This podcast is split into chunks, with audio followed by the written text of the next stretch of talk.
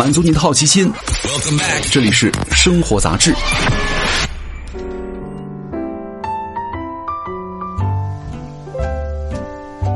嗨，各位好，欢迎来到生活杂志，我是奥巴庆。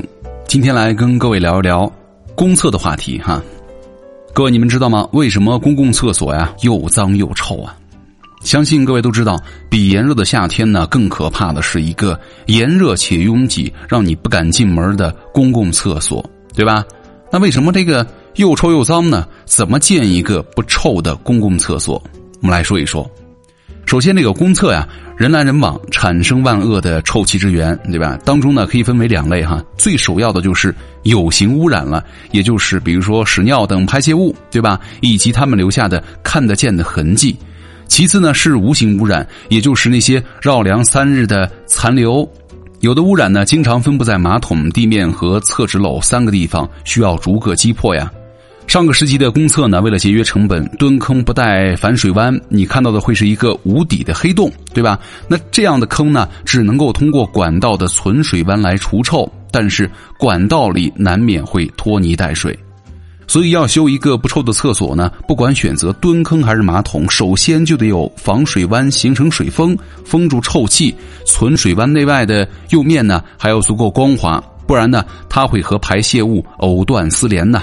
这个光滑的釉面应该是能够最大减少沾屎了。这个釉面的原理呢是溶剂加粘土哈，一般包括了石英、长石、粘土、矿土啊和辅助的一些添加剂，在混合研习之后呢，形成釉浆附着在坯面上，然后在高温之下发生反应，形成了玻璃质的釉面。这个釉浆的颗粒度越小，釉面也是越光滑，不容易沾屎哈。另外一种办法呢是添加涂层，涂层和排泄物发生了反应，能够阻止它在釉面上就粘在釉面上。那这些呢需要更高的生产工艺，需要更先进的配方。最为简单的就是什么呀？买贵的嘛。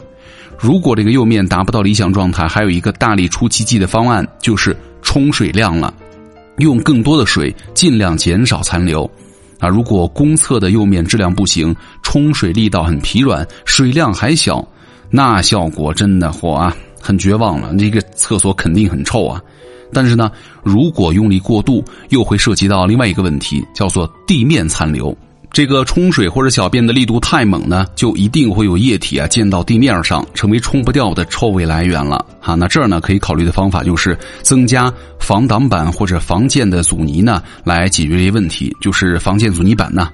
相比之下，马桶的品控啊其实是最稳定的，只要你盖上了盖子，以及阻止男士们在马桶边站着小便，那地面就能够一直保持干净。好，解决了地面，最后一个问题就是废纸篓了。一般来说呢，废纸啊都可以直接扔进马桶，但是呢，餐巾纸它不易溶于水，很快很容易造成堵塞。大部分的公厕呀都会装备一个废纸篓哈，但是它们也成为了臭气的来源。其实最简单的方法就是给他们加一个盖子和踏板，对吧？保持密封，把残留呢扼杀在坟墓里。另外，为了保险起见，你们可以在隔间中装上手指，让这个手指呢直接被冲走，也能够减少废纸篓的负担。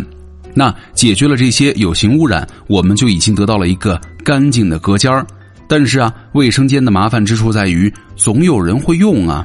即便是屎尿啊被马上冲走了，但是呢，随着你用的次数增加，它们也会慢慢的在空气当中形成无形的痕迹啊，让你闻过就忘不掉。